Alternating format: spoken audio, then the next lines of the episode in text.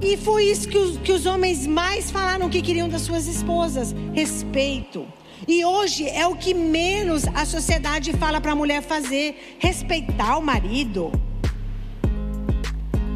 Né? O seu marido é prioridade. Quantas vezes a gente corre para cuidar as coisas para os filhos e o marido a gente, ah, se vira aí. Oh. Né? Mas não é isso que a Bíblia fala. Se nós queremos uma vida harmônica, se nós queremos viver dessa maneira, onde vai chegar no final da nossa vida, e nós vamos olhar para trás e falar, gente, glória a Deus que eu agi assim. Vai ser obedecendo os princípios da palavra de Deus.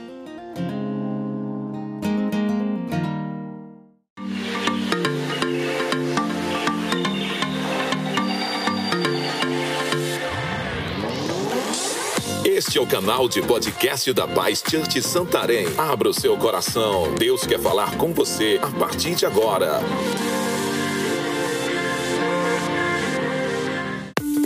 Para nos conhecermos melhor, siga nossas redes sociais. Arroba Paz Santarém.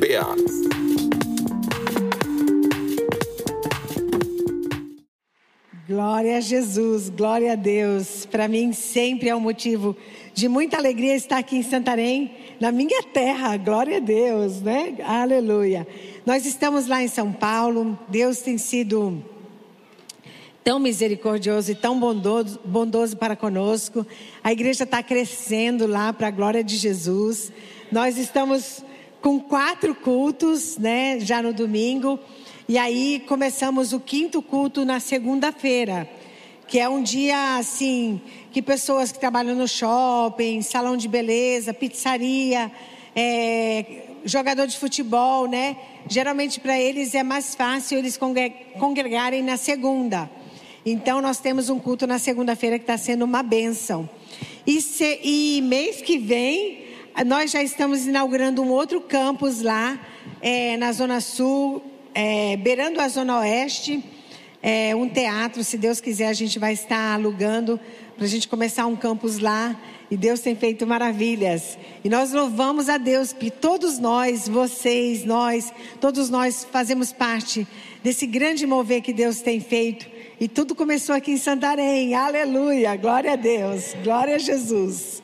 Gente, é interessante que muitos lugares é, muitas vezes as pessoas perguntam como a gente pode conciliar a nossa vida é, ministerial, a vida empresarial, a carreira e a família. Isso é uma pergunta muito constante, porque a gente vê muitas pessoas que às vezes elas são um sucesso em determinadas áreas, são um sucesso na sua carreira, na sua empresa ou na sua vida ministerial e muitas vezes é, fracassam com a sua família. E meu, meu sogro, ele dizia algo que é de extrema importância importância. Ele falava o que importa o homem ganhar o mundo e perder a sua família. É muito triste quando isso acontece, é uma derrota. E todos nós estamos querendo cada vez mais nos aperfeiçoarmos para que a gente possa realmente ter esse equilíbrio na nossa vida e saber conciliar essa, essas duas coisas e sermos vitoriosos. É, eu lembro que o pastor Billy Graham, que foi um grande homem de Deus, usado por Deus, ele viajava, ele pregava para multidões, muita gente convertia, Deus usava ele de maneira tão poderosa. Já na sua velhice, agora ele já faleceu e está com Jesus, ele foi um dos conselheiros, uma das pessoas que mais aconselhou o presidente dos Estados Unidos, né? Ele sempre era o conselheiro do presidente da nação. E quando ele já estava mais velho, fizeram um documentário acerca da vida dele e perguntaram se teria algo que ele faria diferente na vida dele. E ele falou que sim, que teria sim, que ele gastaria muito mais tempo com a sua família, com os seus filhos. porque na época, eu acho que ainda na época, os filhos dele tinham se desviado, tinham, é, já tinham casados várias vezes e agora, graças a Deus, todos os filhos dele servem ao Senhor. São pessoas que estão envolvidas no reino de Deus para a glória de Jesus. Eu creio que Deus honrou a vida daquele homem, mas ele disse que existiam coisas que ele faria diferente, diferente e essa seria uma delas, que seria gastar muito, muito mais tempo com a família dele, com os filhos dele.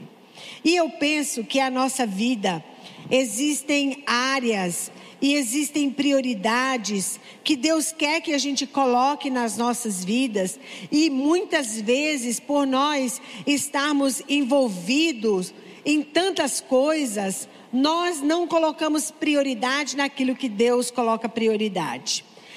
Eu vou exemplificar aqui como se tivesse duas pessoas, duas vidas. Uma vivendo é, de qualquer jeito, né? vivendo a vida com aquilo que aparece, com as oportunidades. Então a pessoa vai vivendo e vai é, fazendo aquilo que vai aparecendo. Não vai realmente buscando e procurando de Deus, saber de Deus quais são as prioridades na sua vida. Ela simplesmente vai vivendo a vida. E muitos de nós estamos nessa situação. É, tem até uma música daquele. Eu acho que ele é pagodeiro. Ele, ele canta aquela música: Deixa a vida me levar, vida leva eu. Então, vai fazendo o que vai dando. E aí, o que, que acontece? A vida fica dessa maneira. O meu pai, quando nós morávamos aqui em Santarém, é, e mudamos para Fortaleza, passou alguns anos, ele foi morar lá em Fortaleza também. E ele dizia assim, ele já estava numa idade, ele falou assim um dia para mim: Andréia, por que que nunca vocês me falaram? Vocês me ensinaram. Eu nunca soube o que era uma família. Eu só vim saber o que era uma família convivendo aqui, indo para a igreja, ouvindo a palavra de Deus. Eu nunca soube como ser um marido. Eu passei a minha vida toda dessa maneira. E eu falei, pai, a gente falava para o Senhor, e ele, ele falou, eu não, eu, como que eu não entendia? Ele foi levando a vida dessa maneira, sem colocar as prioridades, sem colocar aquilo que Deus valorizava e dizia que era prioridade. Existem é, na palavra de Deus verdades objetivas e verdades subjetivas. Verdades objetivas são verdades que está claro na palavra de Deus. Deus fala que é assim. E verdades subjetivas são coisas que está subentendido. Por exemplo, uma verdade subjetiva, né? Uma verdade objetiva que nós cristãos devemos procurar quando formos casar alguém que sirva a Jesus. Isso é uma verdade objetiva. Não tem resposta A, resposta B. Tem essa resposta. Uma verdade subjetiva. Com quem eu devo casar? Com a A ou com a B? Isso é subjetivo. Alguns vai, vai ser a resposta A, para outros vai ser a B. Mas nós vamos falar hoje de algumas verdades objetivas, verdades essas que Deus quer que a gente coloque como prioridade. E quando a gente coloca essas verdades como prioridade, olha só, o mesmo tanto de pedra que tem aqui, tem aqui. O mesmo tanto de pedras brancas que tem aqui, tem aqui. O mesmo tanto de areia que tem aqui, tem aqui. Só que essa vida aqui, ela vai ser uma vida guiada por Deus onde Deus vai falando para aquela pessoa as verdades, aquilo que Ele quer que a gente coloque como prioridade, aquilo que é importante para Deus, não é vai de qualquer jeito e vai acontecendo a vida e você vai colocando, não. Existem verdades, existem princípios que Deus tem a maneira certa e nós temos que saber qual é a maneira certa, nós temos que colocar em prática essa verdade na nossa vida, fazer as escolhas que Deus diz que, que são as escolhas certas, porque muitas vezes nós fazemos escolhas e o resultado daquelas escolhas nós lidamos naquela hora e passa. Mas existem escolhas na nossa vida que a gente faz que o resultado daquela escolha nós vamos carregar conosco para sempre. Então é extremamente importante nós vivemos uma vida onde Deus nos alerta acerca do que é as prioridades e nós vamos trabalhar colocando as prioridades no lugar certo. Quando nós fazemos isso, o que, que acontece com a nossa vida? Olha a diferença. Essa vida e essa vida. Essa vida colocou as prioridades de Deus no lugar certo. Essa vida viveu, deixa a vida me levar. Eu vou fazendo as coisas que dá. Vou fazendo as coisas que aparecem. Eu vou levando a vida. E a vida passa, gente. E quando chega no final, o que, que acontece? A gente olha para a nossa vida e pergunta: o que, que eu fiz com essa vida? Por que, que a minha vida está esse caos? Por que, que a minha vida ficou desse jeito? Quando Deus tinha um plano, tinha um propósito, tinha algumas prioridades para que a minha vida fosse uma vida harmônica. E hoje nós vamos estudar essas verdades da palavra de Deus, algumas verdades que não são verdades subjetivas, mas são verdades objetivas, verdades que estão escritas na palavra de Deus, que Deus espera que a gente coloque as pedras na hora certa, no lugar certo, que aquilo para Deus é prioridade. E eu resolvi usar a nossa mão para a gente lembrar. E o bom quando a gente ensina usando a nossa mão é que a nossa mão sempre nos acompanha e sempre vai fazer a gente lembrar, ou pelo menos deveria nos acompanhar. Então é, é fácil da gente lembrar dessas prioridades. Se eu quero viver uma vida onde, quando eu chegar no final da vida, eu olhar para trás e ver uma harmonia na minha vida, eu vou colocar as prioridades que Deus tinha planejado para nós. Eu não vou só colocando e sendo levada pela vida. E a primeira prioridade, a primeira coisa, vamos abrir a nossa Bíblia em Ageu, olha só o que Deus fala para o seu povo. Ageu 1 fala assim: Ageu já está lá perto do Novo Testamento, né? naqueles que eles chamam é, profetas menores. Então tá mais lá para chegando já lá no Novo Testamento. Ageu 1, versículo 5 fala assim: Portanto, assim diz o Senhor dos Exércitos: considerem o que tem acontecido com vocês. Vocês semearão, semearam muito e colheram pouco. Comem, mas isso não chega para matar a fome. Bebe, mas isso não dá para ficarem satisfeito. Põe roupa, mas ninguém se aquece. E o que recebe salário, recebe-o para colocá-lo numa sacola furada. Assim diz o Senhor dos Exércitos: considerem o que tem acontecido com vocês. Deus está alertando o povo, não vivam a vida de maneira aleatória, fazendo coisas que não vai te dar um resultado. Considere o que está acontecendo na sua vida e comece a colocar as prioridades no lugar certo. E aí Deus começa a instruir o seu povo.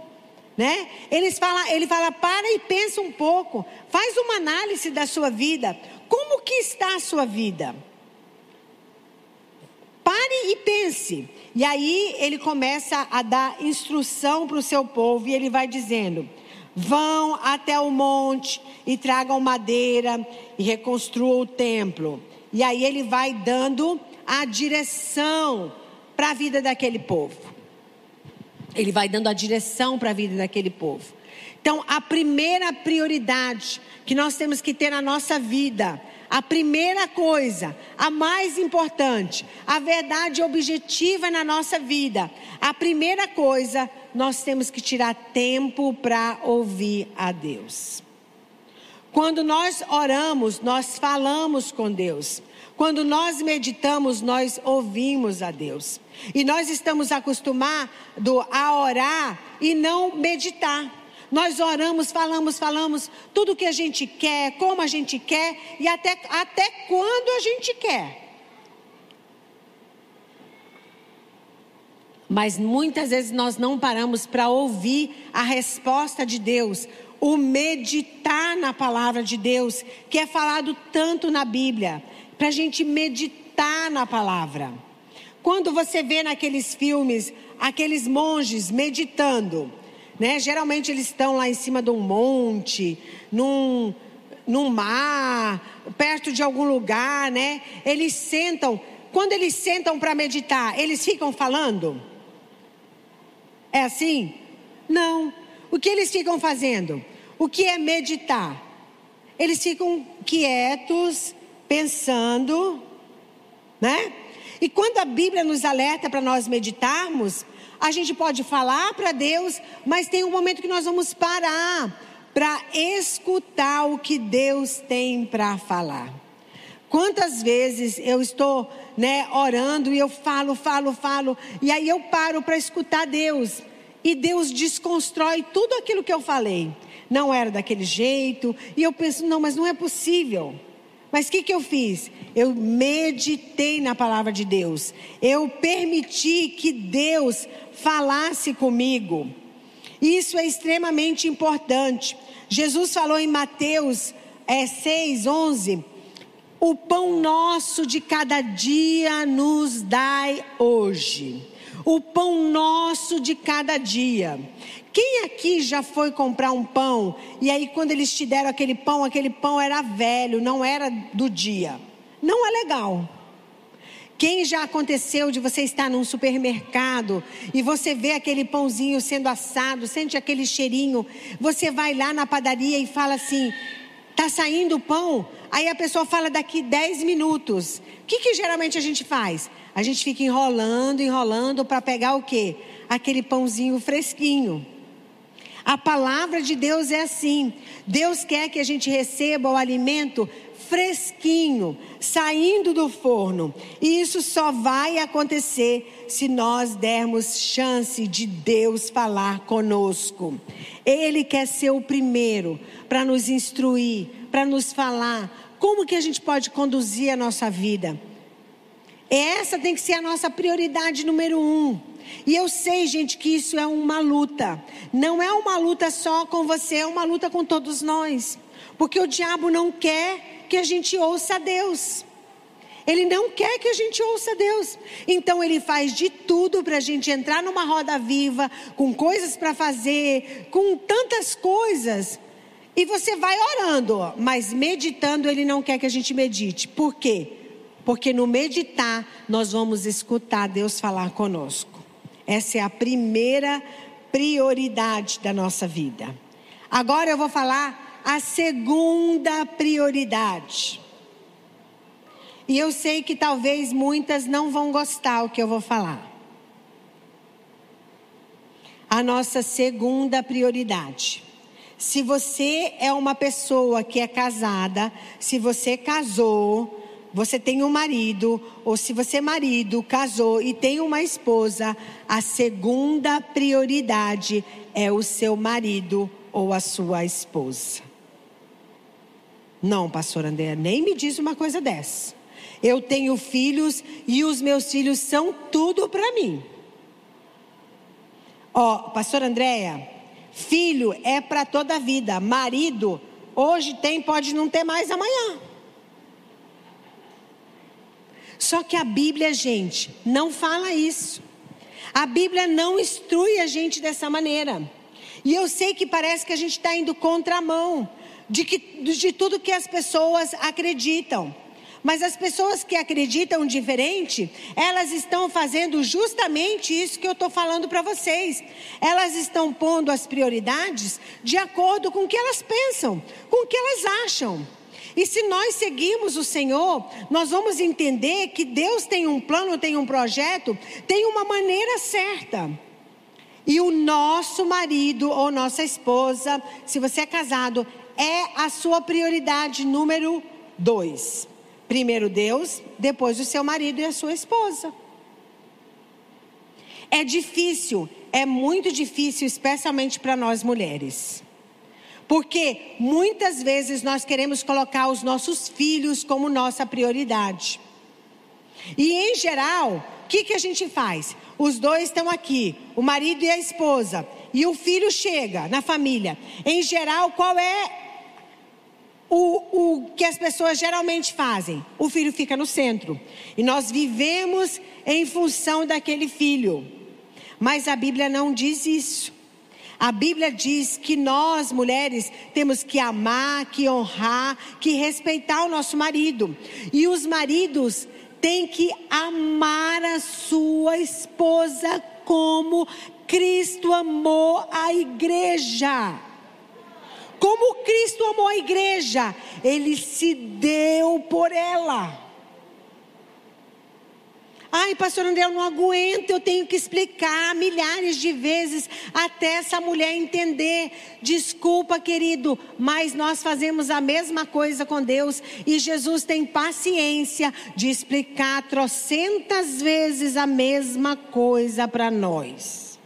E Deus pediu para que o homem ame a sua esposa, proteja a sua esposa, cuide da sua esposa. E quando ela pisa na bola, você ama e cuida, ensina. Você fala, você está de brincadeira. Se você casou, minha, meu filho, carregue essa mala, é sua.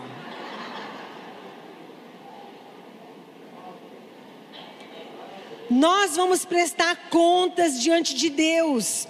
Você vai prestar conta como é que você agiu com aquela princesa, a, a, a, aquela pérola, a sua esposa. Porque você casou e se você quiser realmente obedecer a palavra de Deus, você vai amá-la.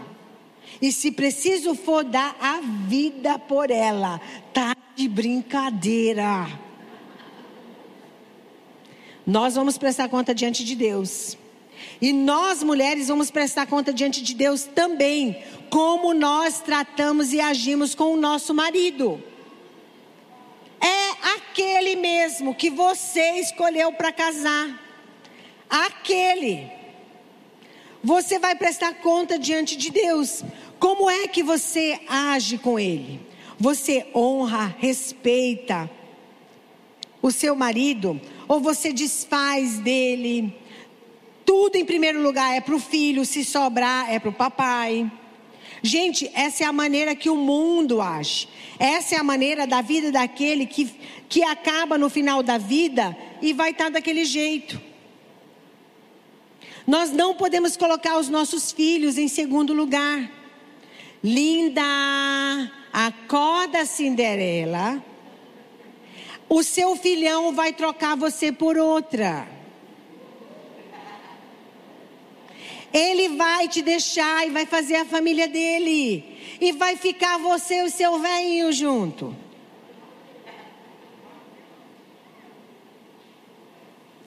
Não ponha o seu filho. Eu sei que é uma coisa natural. A mãe, a mãe ela tem uma ligação muito forte com os filhos e a tendência é colocar os filhos na frente do marido.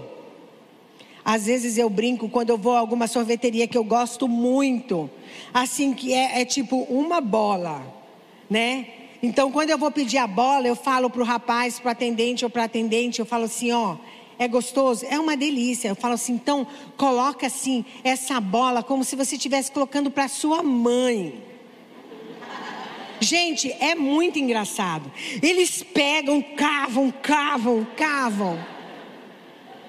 Né? Aí geralmente eles falam: Deus o livre, minha mãe é tudo. Aí vem aquele sorvete enorme, eu falo, gente, você gosta muito da sua mãe. Aí fala, que que é isso? Né? Porque tem uma ligação muito forte. Mas a Bíblia nos instrui, é o nosso marido depois é, do nosso relacionamento com Deus. Se você é casada, é o seu marido. Se você é solteira, você tem uma responsabilidade diante de Deus de honrar os seus pais, de cuidar dos seus pais, de garantir que os seus pais estão supridos. É a sua responsabilidade. Mas se você é casada, a sua responsabilidade é o seu marido fizeram uma pesquisa. E nessa pesquisa perguntaram para os homens o que mais eles queriam da sua esposa. O que você acha que os homens responderam? Tem uns assim com uma cara assim. Sabe o que a gente geralmente pensa? Que eles vão responder sexo. A gente pensa o que eles querem é sexo. Mas você sabe que a pesquisa revelou algo diferente? O que mais os homens queriam da sua esposa era respeito. Esposas que não respeitam o marido, que colocam o marido para baixo. Gente, pode ser a mulher mais boazuda, se essa mulher deixa esse homem para baixo, não respeita, desfaz dele, ele fica até, meu Deus, nem quero. Né? Mas se ela respeita, se ela honra ele, se ela é uma mulher que valoriza, gente, ele se sente o macho alfa. Né? E foi isso que os, que os homens mais falaram que queriam das suas esposas: respeito. E hoje é o que menos a sociedade fala para a mulher fazer: respeitar o marido. Né? O seu marido é prioridade. Quantas vezes a gente corre para cuidar as coisas para os filhos e o marido a gente, ah, se vira aí. Oh. Né? Mas não é isso que a Bíblia fala. Se nós queremos uma vida harmônica, se nós queremos viver dessa maneira, onde vai chegar no final da nossa vida, e nós vamos olhar para trás e falar: gente, glória a Deus que eu agi assim. Vai ser obedecendo os princípios da palavra de Deus. Os nossos filhos não são a nossa segunda prioridade, é o nosso marido. Primeiro, primeiro, segundo, esposa ou esposo. Terceiro lugar, os nossos filhos. Terceiro, pastora. Aham. Uhum. Foi muito engraçado, porque tinha um rapaz e a mãe dele vai casar com esse senhor viúvo. E aí ele chegou, depois eu fui cumprimentar eles no primeiro culto. E aí ele chegou para mim, ele falou assim: "Ó, oh, eu já avisei, porque ela não é filha do senhor que ele vai casar". Ele falou, o rapazinho falou assim: "Ó, oh, eu já falei para a mamãe, ela vai querer casar, então ela não pode mais me colocar em segundo lugar". E a mãe Eu falei: "É isso mesmo. Vai ser ele, o bonitão. Você vai para o terceiro, meu filho. Né? Mas você sabe que os filhos, quando o pai e a mãe, um coloca o outro como prioridade, isso dá uma segurança, isso faz tão bem para os filhos, gente. Nós percebemos é, filhos desequilibrados porque acabam vivendo uma vida a primeira vida lá, porque eles veem, eles não veem um compromisso entre o pai e a mãe, eles não veem uma harmonia entre o pai e a mãe, e aquilo desestabiliza eles. Mas quando eles veem aquelas duas rochas juntas ali, aquilo dá força para os nossos filhos. A gente pensa que a gente está fazendo um bem para o nosso filho, mas nós não estamos quando nós colocamos eles em segundo lugar. Frustre o seu filho. O quê? Você já falou agora que ele é o terceiro e agora você quer que eu frustre ele? É extremamente sadio para os nossos filhos serem frustrados. Como que eu vou frustrar o meu filho? Diga não para ele. Diga não. Uma vez eu conversei com uma moça aqui da igreja, muitos anos atrás. Ela estava aprontando todas. E eu fui conversar com ela. Ela falou assim: Pastor, eu sou filha única. E a minha mãe faz tudo que eu quero. E eu fico dentro de mim, eu quero que ela diga não. E eu exigi dela uma festa, não sei para quê. Ela foi, vendeu as coisas e me deu o que eu queria. Mas o que eu mais queria é que ela tivesse dito para mim: não vou fazer. Ela me falou, a moça. Ela falou, mas a minha mãe não diz não para mim. E nós temos que dizer não para os nossos filhos. Isso vai fazer bem para eles. Uma vez nós estávamos, é, eu acho que era na Disney, não sei. E era um lugar assim que não era um lugar que a gente ia sempre. Era um lugar que você vai uma vez lá. E aí tinha um. Nós entramos numa loja onde tinha uma estátua desses super-heróis e um dos nossos filhos ele queria muito, mas muito. Papai, por favor, papai, por favor, eu quero tanto, por favor, papai, compra. E a gente podia comprar, não era uma coisa absurdamente cara, não era nada disso. E o Abe disse: "Não, nós não vamos comprar". Eu olhei para o Abe, só que a gente tinha um, nós temos um, um, contrato entre nós dois. Se ele fala uma coisa, eu não discordo. Se eu falo uma coisa, ele não discorda na frente das crianças. Aí os meninos saíram, eu falei: "Ô oh, amor, compra para ele". E ele falou: "Não, amor, eu não vou comprar, vai ser bom para ele que ele não vai ter isso". Gente, o meu filho, ele, o nosso filho, ele lembra até hoje como aquilo foi bom para ele que ele disse não. Não. Invista se isso são prioridades na sua vida. Se Deus é prioridade na sua vida, se tem algo que é prioridade na nossa vida, nós vamos investir tempo naquilo que é prioridade. Invista no seu tempo com Deus. Invista no seu, com o seu marido, tempo com o seu marido. Sai do Facebook, do Instagram, sei lá do que. Tira tempo com o seu esposo. E tire tempo, se os seus filhos são prioridade, são a sua terceira prioridade, invista tempo com os seus filhos. Invista tempo em coisas que eles gostam, que é prazeroso. Um dos nossos filhos, uma vez, é, o meu pai até que me avisou que tinha uma feira de game em São Paulo. E eu falei para o rapaz da igreja: compra o ingresso. O Abe estava viajando. Eu falei: eu vou levar era o Daniel, né? O outro já tinha, não estava mais morando em casa. Eu falei: compra o ingresso que eu vou levar o nosso filho Daniel para a feira de games. O rapaz falou: feira de games, a senhora? Eu falei: é. Cheguei lá e falei: Daniel, você quer ir numa feira de games? O quê? Falei: é. Vamos.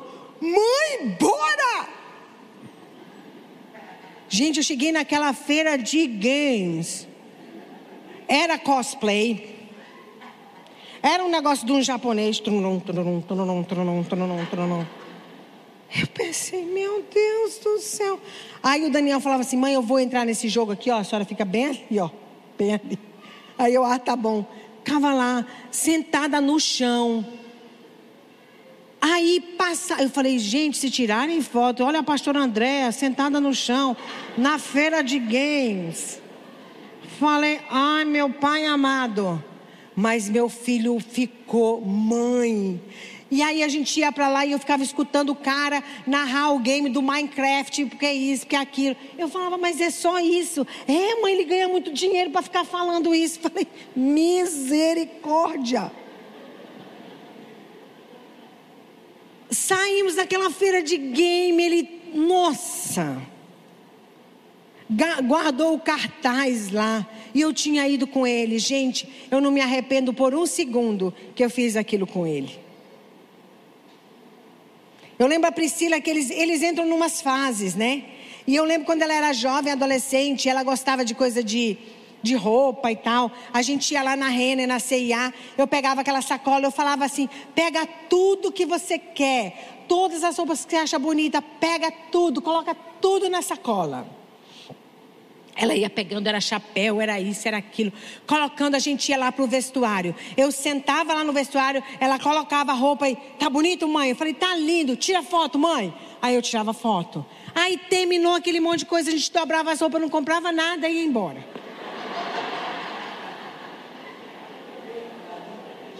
Aí você pensa assim, você não tem o que fazer, não? Muito.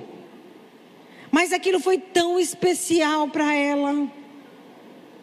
O outro nosso filho também era negócio de game, lá vou eu com eles. Eu lembro uma vez que o Abe viaja e você fala assim: nossa, a família de vocês é perfeita, nossa família não é perfeita, gente. Mas os princípios que a gente aprende, a gente quer praticar. Se Deus fala que isso é prioridade, então nós vamos praticar. Falhamos em muitas áreas, falhamos em muitas áreas. Mas nunca é tarde para recomeçar, para fazer. E eu lembro que essa vez o Ebe viajou e ele chegou cansado, mas ele queria fazer alguma coisa com as crianças. A gente já estava de pijama, ele disse: todo mundo de pijama no carro, nós vamos no McDonald's, vamos pedir um sanduíche. De pijama, papai? É todo mundo de pijama. Até o pastor Ebe de pijama. Vai todo mundo. E aí ele falou assim, e olha, e o Abe, ele tem um negócio no cabelo dele, ele gosta muito daquele cabelo dele, ele corta o cabelo, ele arruma o cabelo, sempre o cabelo dele tá bem arrumadinho, ele gosta. E ele não gosta que mexa no cabelo dele. Então os meninos sabiam, não toca no cabelo do papai. E nesse dia ele falou assim: e tem mais, vocês podem assanhar meu cabelo. Gente, os meninos pularam em cima dele, vupt. Assanhar o cabelo dele. E era uma coisa assim tão tão bobinha, mas para eles fez toda a diferença. Por quê? Porque aquilo que é prioridade para nós, nós vamos dar tempo. Se seus filhos são prioridade, se Deus fala que nossos filhos são prioridades, dê tempo para eles. Quando Billy Graham falou aquilo dos filhos, ele falou: Eu queria ter tirado tempo com os meus filhos. Eu queria ter dado tempo para ele, com seus netos. É, a sua família é sua prioridade. Deus seu esposo ou sua esposa, os seus filhos. E a quarta coisa que tem que ser prioridade na nossa vida também: trabalho. Tá de brincadeira. Pastor André, hoje é, hoje é domingo, relax, relax. Trabalho. Tem vários versículos da palavra de Deus, gente. Você pode anotar tem vários versículos sobre essa área extremamente importante que é o trabalho. Provérbios 6, de 6 a 11, você pode anotar depois aí. A Bíblia fala que aquele que não trabalha não deve comer. Trabalho é extremamente importante e é prioridade na nossa vida. O trabalho, quando a gente trabalha, nós estamos produzindo. Deus nos criou para ser produtivo. E quando a gente não produz, a gente não se sente bem, a gente se sente mal, a gente não. É, parece que está faltando alguma coisa. Trabalho é algo tão essencial para o ser humano que que até Deus, que não necessita disso, ele trabalha. Até hoje. Trabalho é extremamente importante. E trabalho não quer dizer, o homem especialmente deve ser o provedor. Mas se a esposa ganha mais que você, você não tem problema com isso. Eu também não tenho problema com isso. Se ela ganha mais, amém, aleluia, está somando com você. O que não pode é a esposa trabalhar e o marido não trabalha. Gente, aí é demais. Isso não está certo. Se isso vai, se isso acontecer, a pessoa está levando a vida dela de uma maneira que Deus não projetou, não programou. Deus programou e projetou para que a gente trabalhe. Quando nós morávamos aqui em Santarém, uma vez um rapaz que ele sempre estava pedindo as coisas para o Abe. E o Abe disse: Rapaz, você é um rapaz novo, você tem que trabalhar. Ele falou: Pastor, não tem trabalho aqui em Santarém. Eu procuro, mas não tem trabalho. O Abe disse: Quantas horas trabalha um trabalhador? Oito horas. Ele falou: Então você acabou de ganhar um trabalho. Sério, pastor? Acabei de contratar você. Sério, pastor? você vai, você está contratado para passar oito horas procurando trabalho.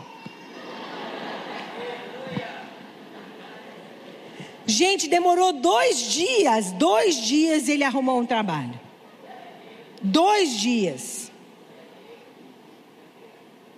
Uma vez um rapaz estava dizendo para mim, ah, é porque é difícil um trabalho. Eu falei assim, ó, eu saio com você agora na rua e eu te mostro se eu não acho um trabalho. Ele abriu os olhos assim. Meu, eu vou bater de porta em porta. Eu vou perguntar, eu disse de manhã, o pessoal deu risada, né? Eu vou perguntar se alguém não quer que eu cisque o quintal deles. Não é? Porque não tinha aquela coisa antigamente que era ciscar, pegar o. o não era um ancinho, não, minha filha. Vocês estão na época do ancinho. Era, era aquela galho de árvore. Galho de árvore seco.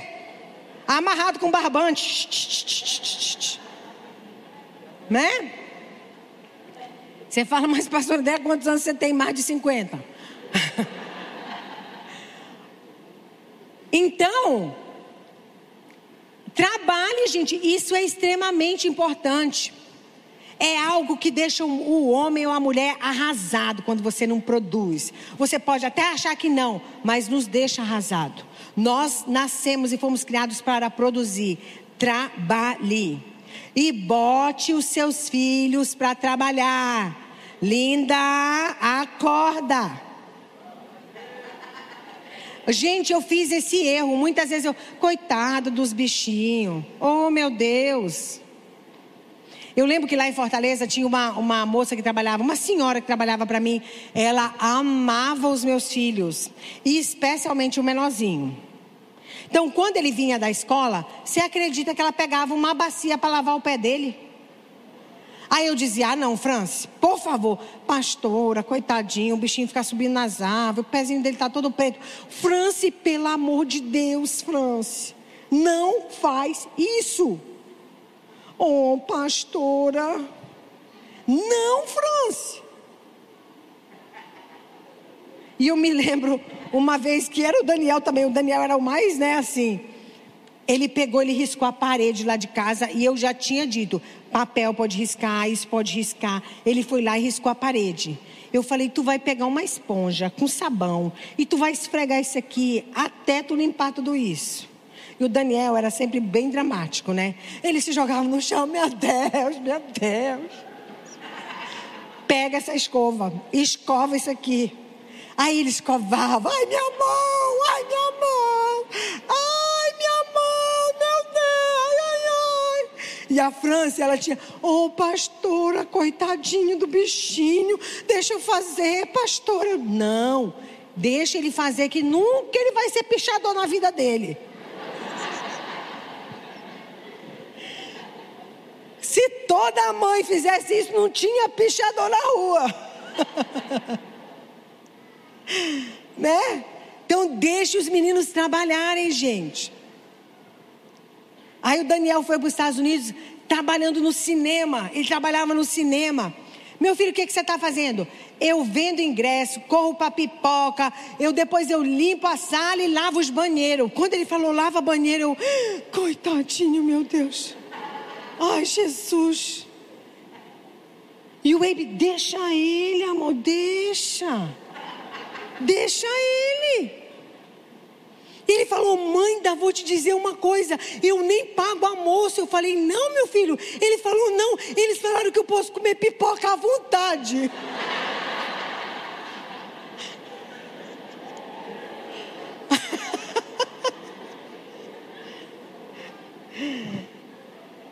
Foi para lá, trabalhou, depois ele trabalhou no cinema, ele trabalhou nos freezer, dentro da, do Sam's, né, daquela loja de um supermercado.